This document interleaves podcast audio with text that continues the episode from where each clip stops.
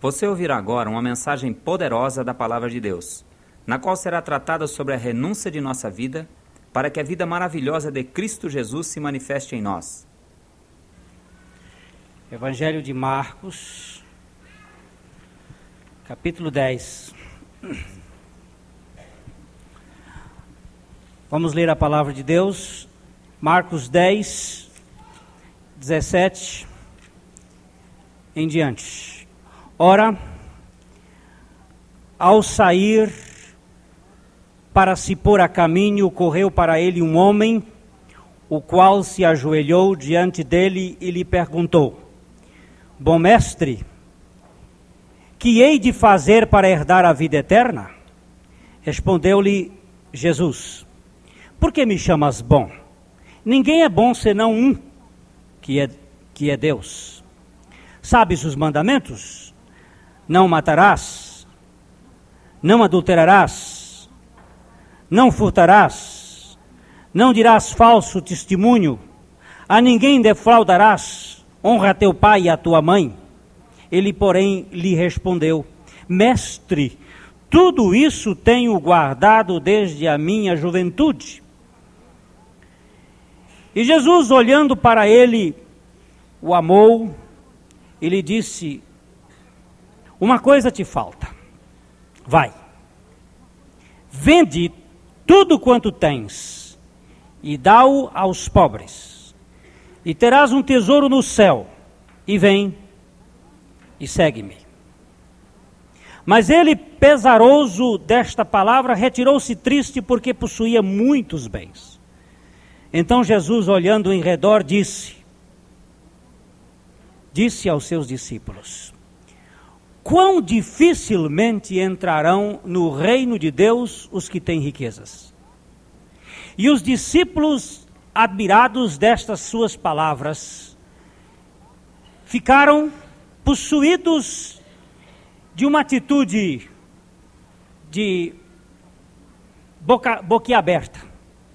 Mas Jesus, tornando a falar, disse-lhes: Filhos, quão difícil é para os que confiam nas riquezas entrar no reino de Deus. É mais fácil um camelo passar pelo fundo de uma agulha do que entrar um rico que confia nas riquezas no reino de Deus. Com isso, eles ficaram sobremaneira maravilhados, dizendo entre si: quem pode então ser salvo? Jesus, fixando os olhos neles, respondeu: Para os homens é impossível, mas não para Deus.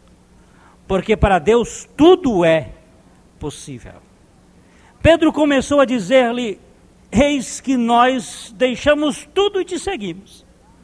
Respondeu Jesus: em verdade vos digo que ninguém há que tenha deixado casa, ou irmãos, ou irmãs, ou mãe, ou pai, ou filhos, ou campos, por amor de mim e do Evangelho, que não receba cem vezes tanto, já neste tempo, em casas, irmãos, irmãs, e mães, e filhos, e campos, com perseguições.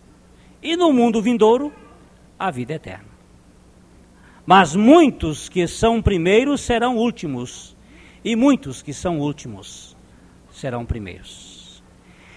Paizinho querido, nós te adoramos por esta palavra.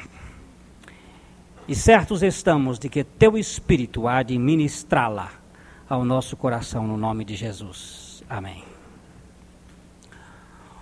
Eu sei que um dos problemas mais penetrantes na, na personalidade do ser humano é a luta travada no interior do homem pela, pela notoriedade, pelo reconhecimento, pela importância. Existe até mesmo uma certa tendência nossa para para não vestirmos roupas iguais aos outros queremos um costureiro particular ou alguma moda muito especial para não parecer um par de jarras. Ah, outro dia eu cheguei aqui e eu estava vestido igual a outra pessoa e alguém chegou e disse: Ó, oh, hoje nós estamos né, um par de jarras. Queremos nossa identidade, a nossa individualidade. E a busca por esta notoriedade é muito, é muito grande dentro do ser humano. Lá no jardim do Éden, nós encontramos o homem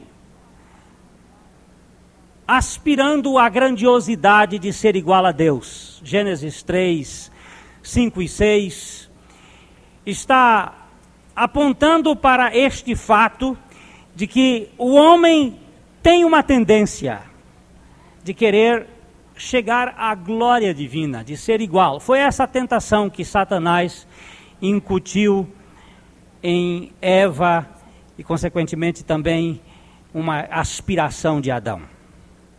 Porque Deus sabe que no dia em que comerdes desse fruto, vossos olhos se abrirão e sereis como Deus, conhecendo o bem e o mal.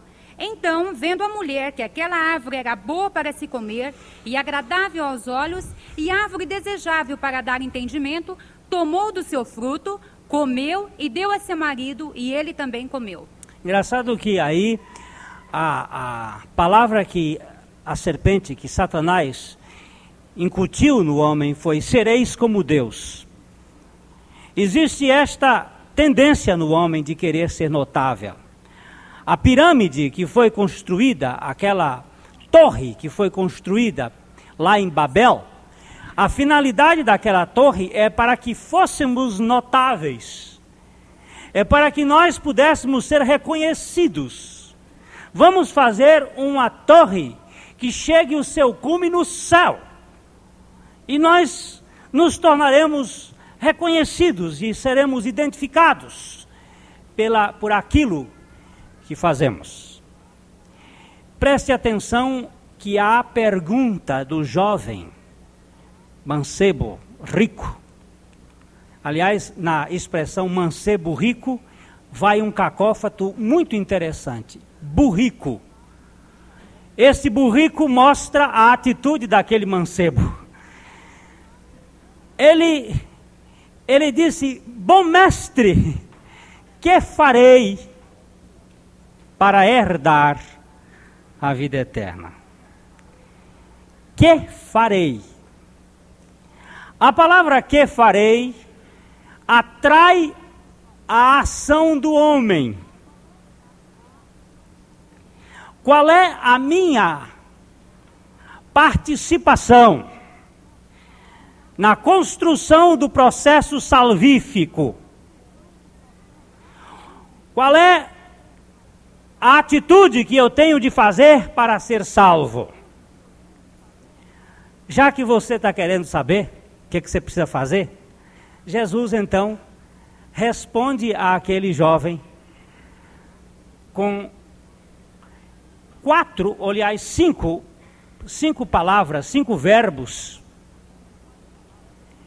e nós acrescentamos mais um verbo que está implícito em outro texto. Os cinco verbos que Jesus disse foi vai, vende, dá. Vem, segue-me. Vai, vende, dá. Vem, toma a tua cruz e segue-me. Hoje à noite gostaria de considerar com vocês sobre este processo, este caminho, este vai, que evidencia uma atitude de enfrenta e encara a vida a sério. Já que você quer saber o que você precisa fazer, vai. Vende, desembaraça-te do peso que está te amarrando e dá. Transfere o centro de tua vida. Você sabe que a riqueza, ela tem uma tendência de fazer do indivíduo seguro nela. É interessante como o l'argent tem um poder de convencimento da segurança do momento. Quando você tem algum, no bolso, você se sente mais, mais seguro. Né? Você está num lugar, num lugar sozinho, não tem nada no bolso, nenhum trocado. Há uma sensação de fracasso, de frustração. São, quando eu estou viajando, eu preciso sentir duas coisas. Duas coisas eu preciso sentir no meu bolso: lenço. Eu não posso sair sem um lenço. Tem que ter lenço. Se eu estiver em algum lugar sem um lenço, parece que eu estou despido. Está me faltando uma coisa. Eu sempre tenho medo de ter que espirrar e não ter um lenço. Então, lenço é uma coisa. E quando eu estou viajando, eu quero ter também algum dinheiro em algum lugar. Para eu saber que ali tem um dinheiro. Nem que seja na meia aqui por dentro, que é para o ladrão não levar. Mas eu estou contando o lugar da meia, que é para ele pensar que está na meia, mas não está não. Mas isso é uma idolatria. Vocês sabiam disso, não é? É uma sensação idolátrica. Deus já me mostrou isto. E nós precisamos verificar que este vai, vende e dá é o caminho do esvaziamento do homem. Isto implica num exame do homem da sua situação, dos seus recursos de autonomia. Nós aspiramos muito à autonomia. Como o homem se sente bem quando ele diz assim: Eu sou dono do meu nariz? Como ele se sente empafioso, cheio de si mesmo, quando ele pode dizer: Eu fiz-me por mim mesmo. Eu me fiz. Eu sou fruto do meu intelecto, dos meus esforços, da minha luta. E em, véspera de política, quando na época das eleições, os políticos chegam, blasonam, eles enchem o peito para dizer como é que eles se fizeram, às custas de sua própria luta, e falam empolgados, e todo mundo aplaude, porque isto é, é uma atitude digna dos maiores ecômios, é quando a pessoa é digna e ela se faz.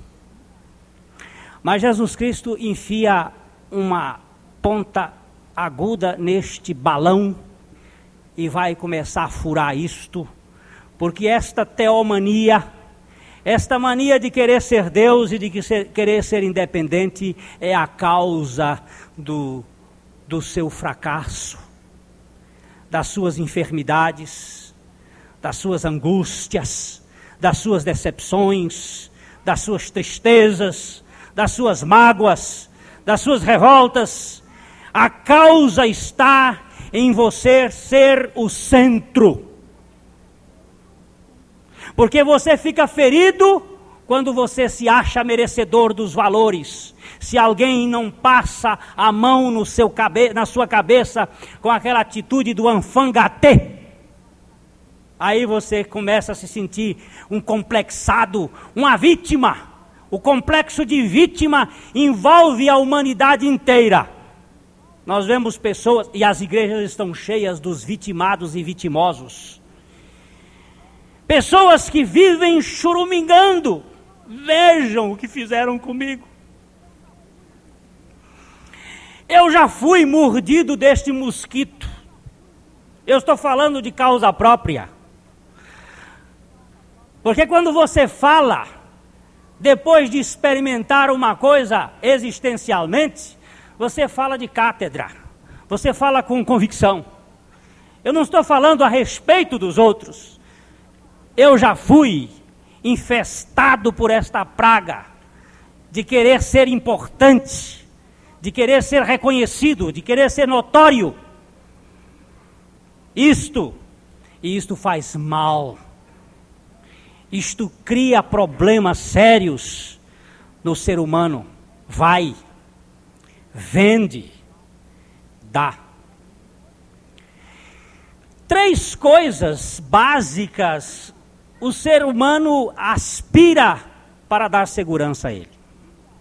Três coisas: ter, saber e poder. São três coisas. O ter bens, o conhecimento das coisas, o controle pelo conhecimento, pela ciência, e o governo, a influência que você pode exercer sobre os outros.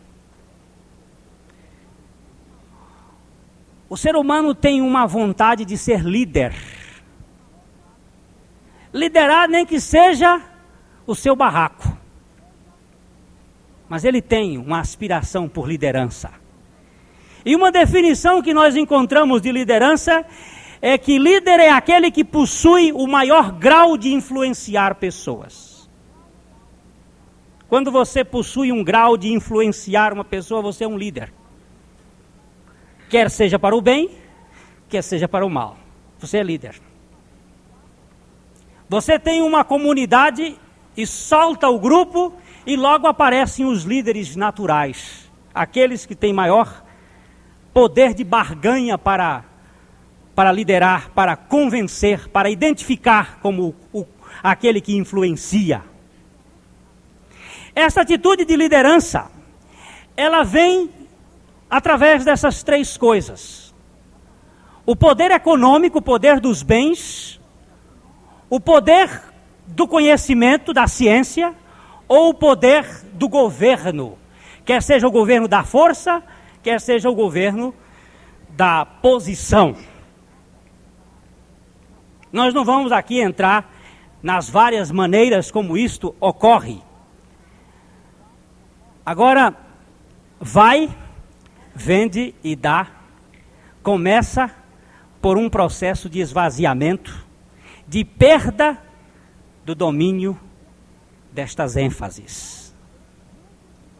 Vai, vende e dá. Os teus bens, a tua reputação, até que os bens é mais fácil da gente chegar e perder. Mas nome e reputação são coisas muito difíceis. Porque nós preferimos perder tudo, mas dizer: eu tenho um nome. E eu zelo por este nome. E isto é honroso. É muito honroso para a humanidade ter nome. Eu cumpro com os meus compromissos. É bonito isto. Mas nós vamos, vamos andar, andar um pouquinho mais para ver o que, que isto pode causar. Quando o ser humano é dominado pelo ter, pelo saber e pelo poder, três atitudes básicas negativas aparecem nele: o medo, a angústia e a exaltação própria. O ter provoca medo. Você sabia disso? Contar um exemplozinho rápido. Eu estava jantando num belíssimo apartamento aqui na cidade de Londrina, numa família, com um grupo. E de repente tinha um moço que chegava na janela, olhava lá embaixo e voltava. Passado um pouquinho, ele vinha de novo, olhava na janela lá embaixo e voltava. Lá pela terceira ou quarta vez que ele estava naquela posição de olhar lá embaixo e voltar, eu perguntei: Você está esperando alguém? Assim, ansioso, preocupado? Ele disse: Não, eu estou com um carro lá embaixo. É um Scott. Como é que é? X R3. Com um, um som importado. E eu fico aqui examinando com medo do ladrão. Olha a palavra. Com medo do ladrão ir lá pegar a coisa eu fiquei pensando: se ele não tivesse nada, ele teria medo? Não. O ter provoca o medo da perda. Se ele não tivesse, se ele tivesse ido no Grande Londrina, no, no amarelão, ele certamente iria aproveitar né, aquele jantar tranquilamente, porque ele não tinha nada a perder. Não tendo nada a perder, não há medo. Se a vida é minha, eu tenho medo de que alguém atire. O medo de morrer acontece quando a pessoa está no controle da sua vida. Aí ela fica com medo. Que pode ir até a paura. Até o, o, o sentimento de, de fobia profunda. O medo está ligado muito ao ter. Normalmente, pobre dorme de porta aberta. Aliás, nem tem porta na, na casa. Ele não tem nada para perder. Você, vi, você viaja lá pelo sertão, camarada viaja de noite, tranquilo, não tem um relógio, não tem uma aliança, tem uma roupa velha no corpo, e anda tranquilão, pés descalços, braços, porque não tem nada para ser roubado. Quem é que vai roubar quem não tem? Então não há medo. A casa daqueles caboclos no interior não tem porta nem nada. Você chega assim, vai entrando, também não tem lá dentro. Você já entrou, já está lá dentro, não é? Aquilo é, é, não tem nada. Levar aquela redinha velha, o que é que vai levar? Não tem medo. O medo é uma característica da posse e das cidades. Se nós fôssemos estudar isso aqui mais profundamente, vamos ver que a primeira pessoa que formou, formou cidade foi Caim e a sua descendência. As cidades é uma, é uma perversão do programa divino. Ou as cidades são uma perversão do programa divino. E as cidades é que geram os grandes conflitos E nas cidades nós vivemos angustiados, medrosos, de, com medo de perder as coisas que nós temos. A angústia está ligada ao controle do saber. Quando você sabe da coisa, você perde a angústia.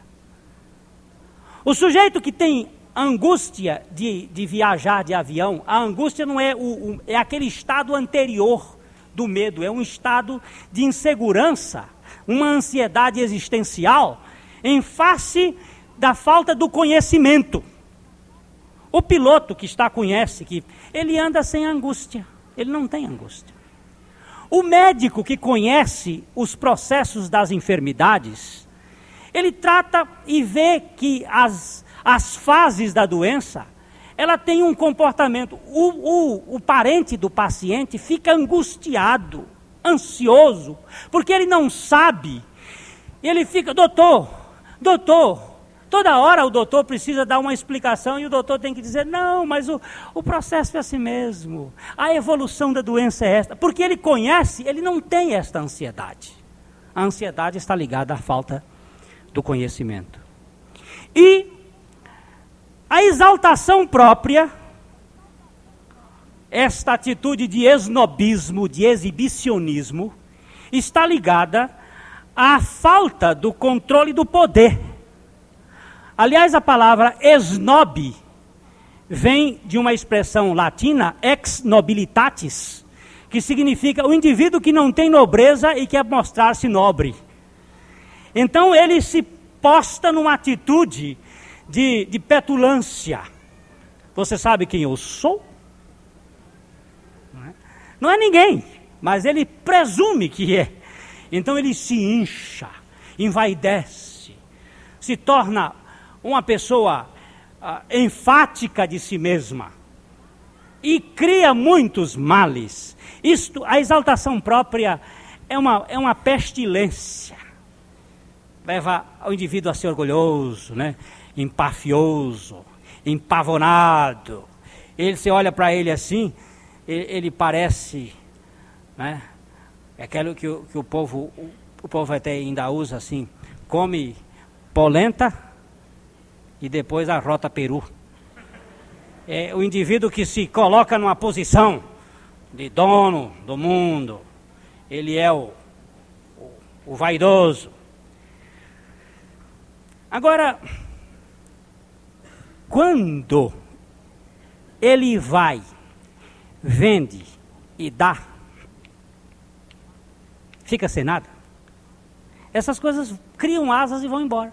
O medo desaparece, a angústia some e a exaltação própria foi-se. Ele vai para o seu lugarzinho e começa a viver uma vida, uma vida significativa. O jovem rico exprimia um grande conflito. O que fazer para herdar a vida eterna? O que, que eu preciso fazer para ser possuidor da vida eterna? Então Jesus disse: Vai, reflete bem o que você é, vende, desembaraça da sua própria vida, avalia, e depois, voluntariamente, despoje-se de você mesmo.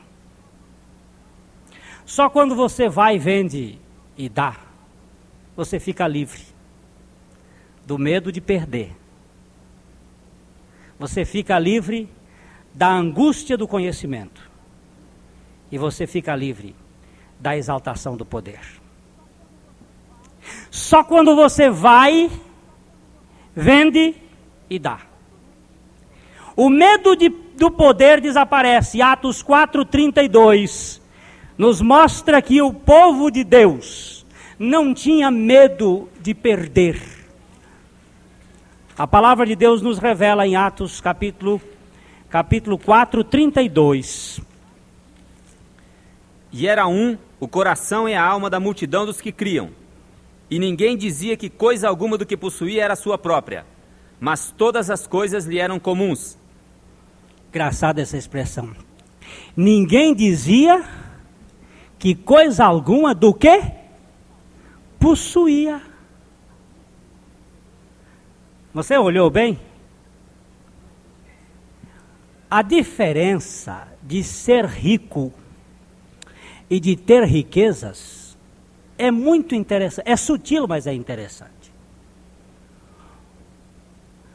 Há indivíduos que são ricos e há indivíduos que têm riquezas. Os indivíduos ricos são dominados pela riqueza e os indivíduos que têm riqueza, eles dominam a riqueza. O indivíduo rico é aquele que a coisa domina a ele, a posse. Ele é posse do objeto. O indivíduo que tem a riqueza, a posse, o objeto é possuído por ele, ele domina o objeto. Se ele perde o objeto, ele não fica aflito. Esta é uma diferença sutil, mas muito importante.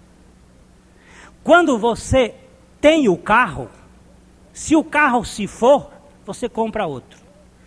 Quando você é tido pelo carro, quando o carro arranha, você sofre o dia todinho da azia, da dor de cabeça, você fica chateado com enxaqueca, você fica nervoso, você dá coice na família, você fica irritado porque a coisa estava lhe dominando, criou um problema fora do seu controle. Vai e vende e dá. Quem não tem não fica, não fica com essas angústias, com essas preocupações, com esses problemas.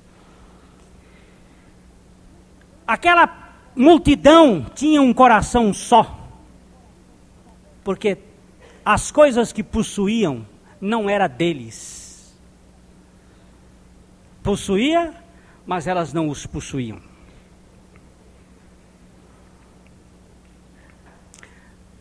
Eu fiquei muito impressionado há muitos anos atrás, quando meu filhinho era pequeno, muito bonito.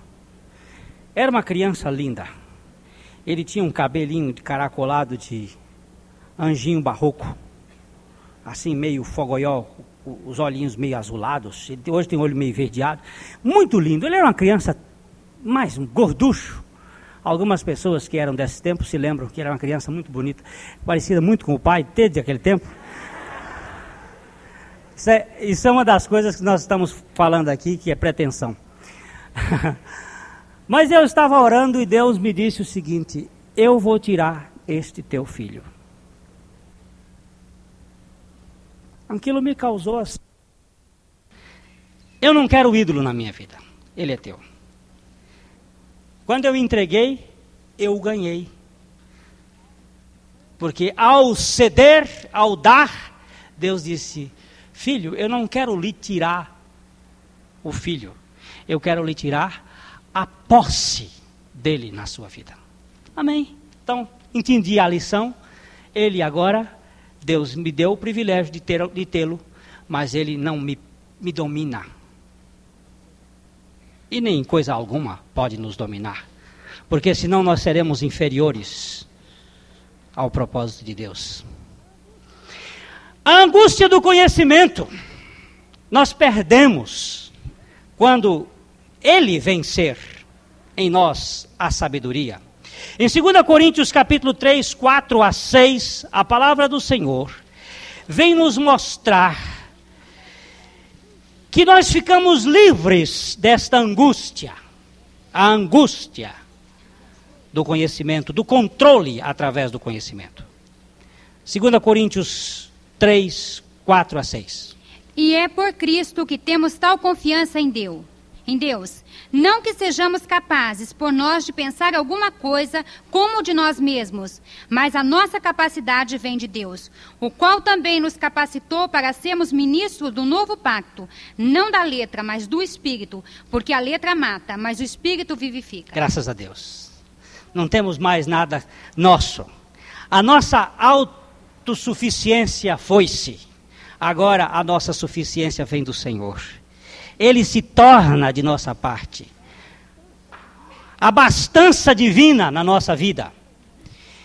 E também nós ficamos livres da exaltação do poder. Filipenses 2, de 3 a 8.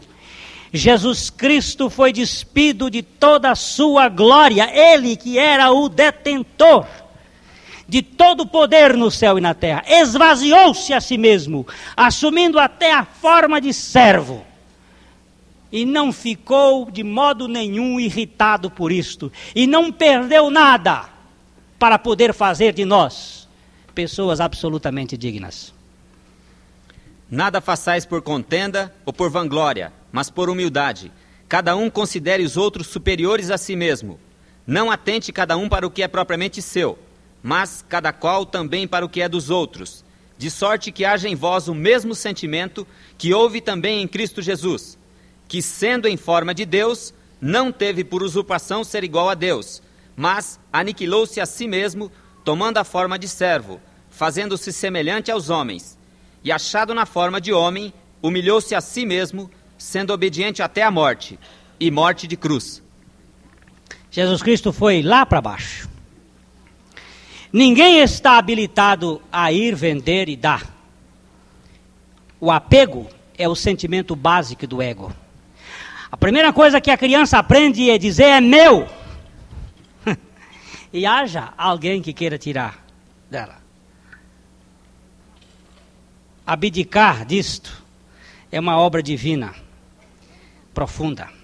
Quando Jesus tratou com o jovem rico, estava Jesus tratando de cruz. Dá, ou melhor, e vender e dar só só por cruz. Só através da cruz. A cruz é o único meio do verdadeiro esvaziamento. O caminho do, do esvaziamento, ele, ele, ele tem um processo. O primeiro ponto deste caminho, você precisa reconhecer que você está cheio. Que você se basta. Que você é autossuficiente. Enquanto você não souber que, que você está no centro da sua vida, você não vai querer uma obra divina para lhe tirar.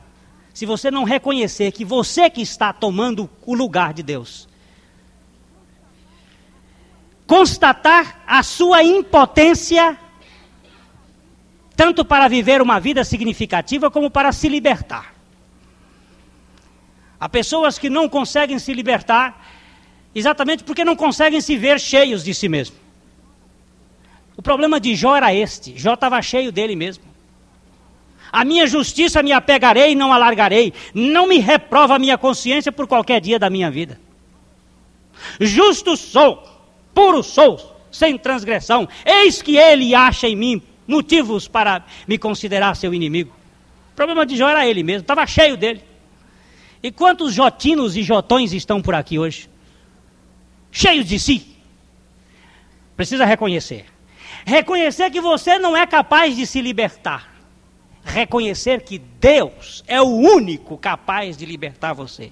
E entregar-se totalmente a Ele para você ser liberto. Que farei para herdar a vida eterna? Agora, que pergunta mais engraçada. Quem é que herda? Filhos ou servos? Filhos. E o que é que o filho faz para ser filho? Que pergunta mais engraçada. Ele devia dizer era o que que eu serei para herdar a vida eterna? E não o que que eu farei? Porque fazer indica atitude de servo e não de filho. De barganha e de negociata. Herança é dádiva. Eu sou herdeiro de meu pai. Isso não tem dúvida. Não é porque eu sou melhor, é porque eu sou filho. Só se torna herdeiro quem é filho. Certamente que aquele moço, sendo moço já rico, naquele tempo ninguém. Até hoje é difícil um moço ficar rico logo. Por trabalho? Quem é que fica rico com trabalho? E ele já era um moço rico. Como é que ele ficou rico? Trabalhando? Ganhando um denário por dia, como antigamente era o trabalho de um trabalhador? Não dava para ficar. Como é que ele ficou rico? Certamente já foi herdando herdando dos pais. O pai já tinha morrido, a mãe, ele já era rico por herança, ele não fez nada para herdar, mas para herdar a vida eterna ele já queria saber o que, que ele devia fazer. É engraçado isto. Ele não conhecia o processo divino que para se herdar precisa se nascer. Quem é que vai entrar no trono? Quem são os herdeiros do trono? Os filhos. O Charles é herdeiro. Por que, que ele é herdeiro? Por que, que eu não posso ser herdeiro do trono da, da rainha Elizabeth? Porque eu não sou filho. Eu não sou da linhagem. Agora, quando Jesus Cristo disse lá em João 3, 3 e 5, você já devia saber de qual, mas se não souber de qual, vamos ler o texto. Em João 3, 3 e 5, que você precisa primeiro nascer na família do rei para poder ser herdeiro. Respondeu-lhe Jesus: Em verdade, em verdade te digo, que se alguém não nascer de novo, não pode ver o reino de Deus. Perguntou-lhe Nicodemos: Como pode um homem nascer sendo velho? Porventura pode tornar a entrar no ventre de sua mãe e nascer? Jesus respondeu: Em verdade, em verdade te digo, que se alguém não nascer da água e do espírito, não pode entrar no reino de Deus. É preciso nascer para poder ver e entrar. Nasceu, é herdeiro. Não nasceu, não é herdeiro. Todos nós somos criaturas divinas. Domingo à noite, uma moça muito simpática que está hoje ainda aqui, hoje à noite, nos perguntou: Mas todo mundo não é filho de Deus? Não, senhora. Toda gente é apenas criatura divina. Deus ama estas criaturas e Deus abençoa estas criaturas. Mas estas criaturas não podem entrar no reino de Deus se não nascerem de novo elas são abençoadas, podem ser curadas, podem ser é, ricamente abençoadas com dinheiro, com prestígio, com fama, tudo aqui na terra vão ter, mas no reino dele não vão entrar, porque só podem entrar no reino de Deus quem nascer de novo. É uma questão de filiação. Para ser súdito da, daqui na terra, é, qualquer coisa serve, mas ser súdito do reino de Deus, só os filhos poderão participar deste reino. E para que participemos desse reino, precisamos nascer. Escuta, vai, vende e dá. Quando alguém passa por este processo, ele passa pelo processo da cruz. Você sabe qual é a melhor maneira de uma pessoa dar o que ela tem, sem criar problema? Morrendo. Você está aí agarrado com uma fazendona monumental e não quer dar. Chega o sujeito, mata você. Aí fica tudo para eles. Acabou. Matando acaba. Acaba. Acaba todo o apego. Morreu, acabou. Todo o apego. Ah, então é por isso que eu não quero nascer de novo. É por isso. Foi isso que fez o moço rico não querer nascer de novo. Sabe por quê? Ele preferiu ficar com coisa, as coisas dele. O tesouro no céu era muito longe. Eu prefiro já cuidar do que eu tenho aqui na terra. Garrou-se com ele. Segurou. Ficou triste. Eu prefiro este. Eles pensam, ou ele pensou, que Deus ia pilhá-lo. Não, não, não. Deus quer tirar o centro da sua vida. As riquezas não podem ser o centro. O conhecimento não pode ser o centro. O poder de influenciar pessoas não pode ser o centro. Quem tem que ser o centro é Cristo. Vai, vende, dá. É cruz. Você pode brigar por tudo que você tem. Morreu, acabou a briga. Agora vem. Vem. Toma a tua cruz e segue-me. O cheio vai e o vazio vem. Vamos estudar ligeiramente isso aqui. O pródigo, no capítulo 15 de Lucas, versículos 12 e 13, nós encontramos o, o pródigo cheio. Quando ele está cheio, ele vai. Ele fica cheio de si e ele sai correndo correndo para fora porque ele está cheio de si. E o mais moço disse ao pai: Pai, Dá-me a parte da fazenda que me pertence. E ele repartiu por ele essa fazenda.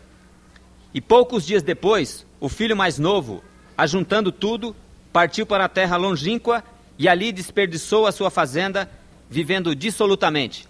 Quando é que ele foi? Quando ele estava cheio. Vai. Você vai longe de Deus quando você se acha o capaz para dirigir a sua vida. Quando você pensa que é dono do seu nariz, você vê que na hora da enfermidade, na hora da doença, na hora do problema, na hora da, da falência, na hora do, do desastre, você vem correndo, oh Deus! É engraçado, faltou, você correu. Enquanto você estava lá, sadião, bonzão, muito dinheiro, mulheres, homens, vai, para que, que eu preciso de Deus? Para quê? Tenho tudo. O pródigo foi assim. Mas vê a volta dele. Vê como é que ele voltou. Uma quente está fervendo. 15, 17. Lucas 15, 17. Caindo, porém, em si, disse: Quantos empregados de meu pai têm abundância de pão e eu aqui pereço de fome? Ah, foi só ter fome. Foi só cair na miséria. Foi só ir comer as bolotas que os porcos comiam e ninguém nem dava nada para ele. Voltou correndo, correu em direção ao pai: Pai, pequei contra o céu perante ti, não sou digno, pai, de ser chamado teu filho. Me trata como um dos teus empregados, pai. Ah, covarde. Na hora que estava tudo cheio, me dá o que me pertence. Eu quero. Vai, pode ir. Acabou com tudo, não tem mais nada, está vazio. Tá, agora volta. É sempre assim. Você só vem quando a coisa aperta. Quando a coisa desaparece, quando vem a falência, quando vem o fracasso. Aí a sua mão se abre dizendo: Deus tem misericórdia de mim. E engraçado é que Deus tem mesmo.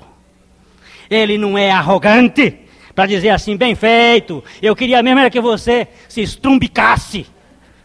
Não, ele vai dizer assim: vem que eu vou te acolher com a minha graça, enriquecendo-te como aquele pai disse aquele filho quando ele começou a fazer o discurso, o pai cortou o discurso dele no meio e disse: "Mata o bezerro cevado, traz a roupa nova, bota a sandália nos pés, põe anel no dedo, traz a música, vamos festejar, porque este meu filho tinha morrido e reviveu, tinha se perdido e foi achado. Não é hora aqui de ficar lembrando o passado e os gastos, é hora aqui de se reaver com alegria aquele perdido. Isto é a atitude divina, porque Deus não tem medo de perder. Só quem tem medo de perder fica magoado. Deus não teve medo de perder, tanto que deu o seu filho para morrer a nossa morte, para nos resgatar para o seu reino. Deu. Quem não tem medo de perder, não fica magoado, não fica ressentido. Dá um examezinho assim para dentro, num instantinho, só um instantinho, e vê se tem alguma mágoa dentro de você. Se tiver, você não vai entrar no reino de Deus. Não sou eu que vou lhe botar para fora, não, é a sua mágoa. Você já está impedido por ela porque ela lhe atrapalha. E lá no reino de Deus você vai trazer mágoa para lá e daqui a pouco aquilo lá vira inferno. Já que para não fazer inferno você não vai entrar lá. Aí ele precisa tirar de você tudo. Vai, vende e dá. Deuteronômio 8. Deuteronômio 8, 12 a 14. É o sujeito cheio. Quando ele está cheio, ele fica orgulhoso. Vamos rápido, senão a fita acaba. Para que, porventura, havendo tu comido, estando farto, e havendo edificado boas casas, e habitando-as, e se tiveres aumentado as tuas vacas e as tuas ovelhas, e se acrescentar a prata e ouro, e se multiplicar tudo quanto tens, se não se eleve o teu coração, e te esqueça do Senhor teu Deus, que te tirou da terra do Egito, da casa de servidão. Aí você vai, fica todo orgulhoso, todo cheio de si e você vai. Fica todo empafioso. Agora sabe como é que você vem? Mateus 11, 28 a 30. Você vem quando você está na penúria, quando você está cansado, quando você está com sede. Aí você vem. Vinde a mim todos que estáis cansados e oprimidos, e eu vos aliviarei. Tomai sobre vós o meu jugo e aprendei de mim, que sou manso e humilde de coração, e achareis descanso para as vossas almas, porque o meu jugo é suave e o meu fardo é leve. Quando é que vem? Quando está cansado, quando está oprimido, quando está na falência, quando está na lona, aí vem. João 7,37 nos mostra que quem vem beber é quem está com sede. Quem não tem sede não vai, não vai ao pote. É a sede que mostra, é a necessidade que chama a pessoa a ir, a vir. E no último dia, o grande dia da festa, Jesus pôs-se de pé e clamou, dizendo: Se alguém tem sede, vem a mim e beba. Vem. Vem quem? Quem tem sede. Quem não tem sede, não vem. Vem. Vai é o caminho para a cruz e vem é o caminho da cruz. Vai é o lugar onde você vai, vende e dá, perde. E vem é o lugar onde você segue e ele vem se tornar a sua própria vida. O, o, filho pródigo saiu da casa com bens, com domínio, com exaltação e voltou de lá apenas com uma cruz. Não tinha nada, estava morto. Porque estava morto, recebeu tudo. Porque não tinha mais nada a se agarrar, a se aferrar. Toma a tua cruz. Toma a tua cruz. A cruz não é um ato, apenas é um caminho. A cruz não é um ponto, é uma linha. A cruz não é um ato, é um estado. Eu fui crucificado com Cristo e continuo crucificado com Cristo. Não é um ato apenas do passado, ela é um estado da minha vida. Nós encontramos em Lucas 9, 23 a 25, o Senhor Jesus Cristo mostrando o alcance da cruz. Muita gente fica falido porque olha para a cruz apenas como um ato e não como um processo. Em seguida dizia a todos: se alguém quer vir após mim, negue-se a si mesmo, tome cada dia a sua cruz e siga-me. Pois quem quiser salvar a sua vida, perdê-la-á. Mas quem perder a sua vida por amor de mim, esse a salvará. Pois que aproveita o homem ganhar o mundo inteiro e perder-se, ou prejudicar-se a si mesmo? Porque quem se envergonhar de mim e das minhas palavras, dele se envergonhará o filho do homem, quando vier na sua glória e na do Pai e dos santos anjos. Mas em verdade vos digo: alguns há do que estão aqui que de modo nenhum provarão a morte até que vejam o reino de Deus. Aí está. Toma a cruz, quanto tempo? Dia a dia. Toma a cruz. Qual é a cruz que é a minha? É aquela que Cristo levou. Aquela que ele levou não era dele, aquela era minha. E eu agora a tomo dia a dia como um crucificado com Cristo. Diariamente. É um processo. Morto. Morto para a riqueza, morto para o poder, morto para a sabedoria. E agora Cristo vem se tornar a vida dentro de nós. Você sabe por que, que a mulher de Ló não conseguiu sair de Sodoma? é que a mulher de Ló entrou em Sodoma e Sodoma entrou dentro da mulher e não saiu mais. Quando o anjo vinha puxando a mulher de Ló, ela vinha, quando chegou no meio da estrada, ela voltou para trás. E aquele que pega no arado e olha para trás não é apto para o reino de Deus. Ela olhou porque ela não pôde sair de Sodoma, porque Sodoma estava dentro dela. Havia um domínio. Não houve o mistério da cruz. O ministério da cruz na vida dela. É morrendo que a gente perde o, o gosto pelas coisas. Foi a minha morte em Cristo que me fez perder a dignidade pessoal, o afinco, o amor por, por família, por, por honra, por personalidade, por dinheiro. Foi morto com Cristo que essas coisas todas desapareceram para Cristo vir ser a nossa vida. Lucas 14, 26, 27 e 33 por favor, esses três versículos rapidamente. Lucas 20, 14, 26, 27 e 33. Se alguém vier a mim e não amar menos seu pai, e mãe, e mulher, e filhos, e irmãos e irmãs, e ainda também a sua própria vida, não pode ser meu discípulo. E qualquer que não levar a sua cruz e não vier após mim, não pode ser meu discípulo. Pois qualquer de vós, querendo edificar uma torre. Não, não 33. Assim, pois, qualquer de vós que não renuncia a tudo quanto tem, não pode ser meu discípulo. Puxa vida. Acabou com tudo? Acabou com família? Acabou com a gente? Acabou com os bens? Acabou com a fama? Acabou com tudo? Pois é, não pode ser discípulo, tem que morrer, acabar com tudo. Um morto renuncia tudo que tem, tudo que ambiciona, tudo que influencia, aí não tem mais nada. Agora Cristo vem e segue-me. Ele passa a ser o centro da sua vida. Estou crucificado com Cristo e vivo, não mais eu, mas Cristo vive em mim. E a vida que agora vivo na carne, vivo-a na fé do Filho de Deus, o qual me amou e a si mesmo se entregou por nós. Morreu? morreu. Cristo venceu a vida. Tirou o centro, o centro do ego para o centro de Cristo. E agora a gente até pode ficar rico. Engraçado. O dinheiro não fica mais criando problema. Você sabe que eu descobri uma série de coisinhas rápidas. Riquezas. 1 Coríntios 3, 21 a 23. Tudo passa a ser nosso. E a gente não passa a ser das coisas. Não tenho mais problema com dinheiro. Pode trazer o tanto que quiser vou usar um bocado para mim, para a família, vou distribuir o resto no reino, vamos construir, botar aqui um ar-condicionado, né? Vamos fazer, vamos fazer, dinheiro não é mais problema, acabou, acabou. Portanto, ninguém se gloria nos homens, porque tudo é vosso. Seja Paulo, Apolo, Cefas, seja o mundo, a vida ou a morte, sejam as coisas presentes ou as vindouras, tudo é vosso, e vós de Cristo e Cristo de Deus. Não há mais domínio do medo, não há mais domínio da ansiedade, não há mais domínio da exibição. Tudo é vosso, voz de Cristo, Cristo de Deus. Aleluia!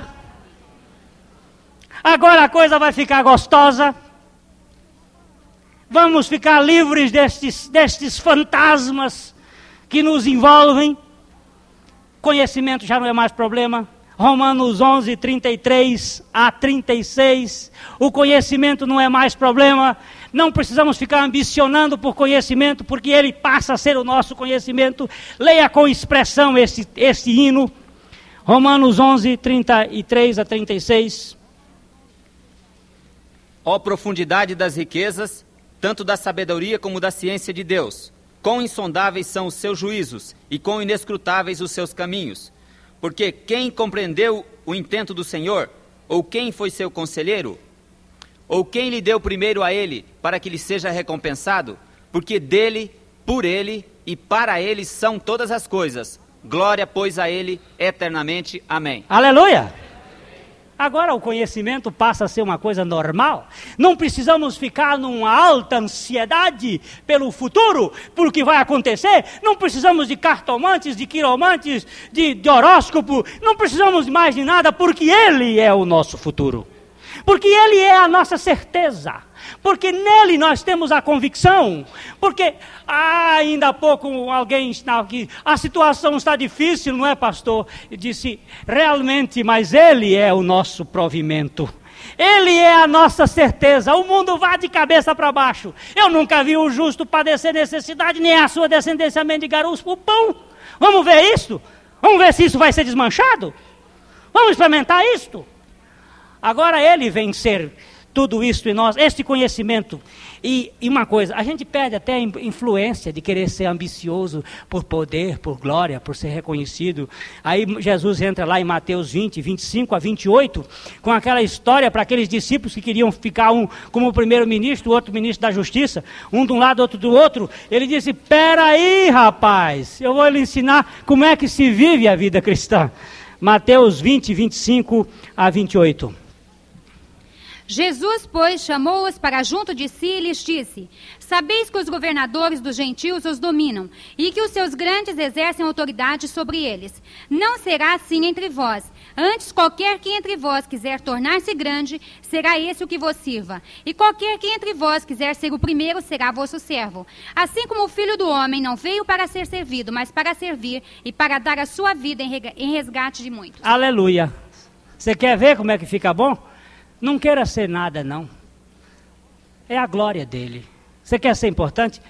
Pega uma vassoura, põe um balde e começa. Vamos servir. Vamos servir. Vamos começar agora no reino do serviço. Para a glória de Deus. Não é para exibição. Não é para mostrar. E até de preferência que ninguém da igreja nos veja fazendo as, as coisas, para não chamar atenção. Para não chamar ibope, que não tenha nenhum relatório público a respeito daquilo que ser feito. Para não botar a melancia pendurada no pescoço, dizendo: ah, o que nós fizemos. Esta faz e esta não sabe. É assim que a obra de Deus se processa. Mas aí é preciso crucificar a ganância, a ambição e o egoísmo. O poder, a sabedoria e o poder. Agora Cristo vem ser o tudo em nós. Vai, vende e dá. Você pensa que você consegue? Mas na cruz, Cristo fez você morrer. Lá na cruz, quando, você, quando ele morreu, ele levou a sua natureza para morrer, morrer juntamente com ele. E sabe o que aconteceu com a sua natureza morta? Não tem mais ambições dessa natureza. Perde tudo. E agora ele vem ser a nossa vida. Segue-me. Eu sou a vida em vocês. E esta vida em vocês será uma vida de descanso. Vinde a mim todos vós que estáis cansados e sobrecarregados, e eu vos aliviarei. Tomai sobre vós a minha canga, o meu jugo, a minha cruz, e aprendei de mim, que sou manso e humilde de coração, e encontrareis descanso para as vossas almas. Aí você vai encontrar a paz real. Vai, vende, dá. O moço não conseguiu, ficou agarrado, perdeu tudo. Você pode ser feliz, crendo na sua morte com Cristo, na sua ressurreição com Cristo, Cristo se tornando a sua vida e você sendo uma bênção para a glória de Deus Pai. Amém. Esta mensagem foi ministrada por pastor Glênio Fonseca Paranaguá. Se você quiser saber mais sobre a regeneração através da nossa morte em Cristo Jesus, comunique-se conosco O nosso telefone é 245052 ou pelo nosso endereço Rua Souza Naves, 260, apartamento 904, Londrina, Paraná.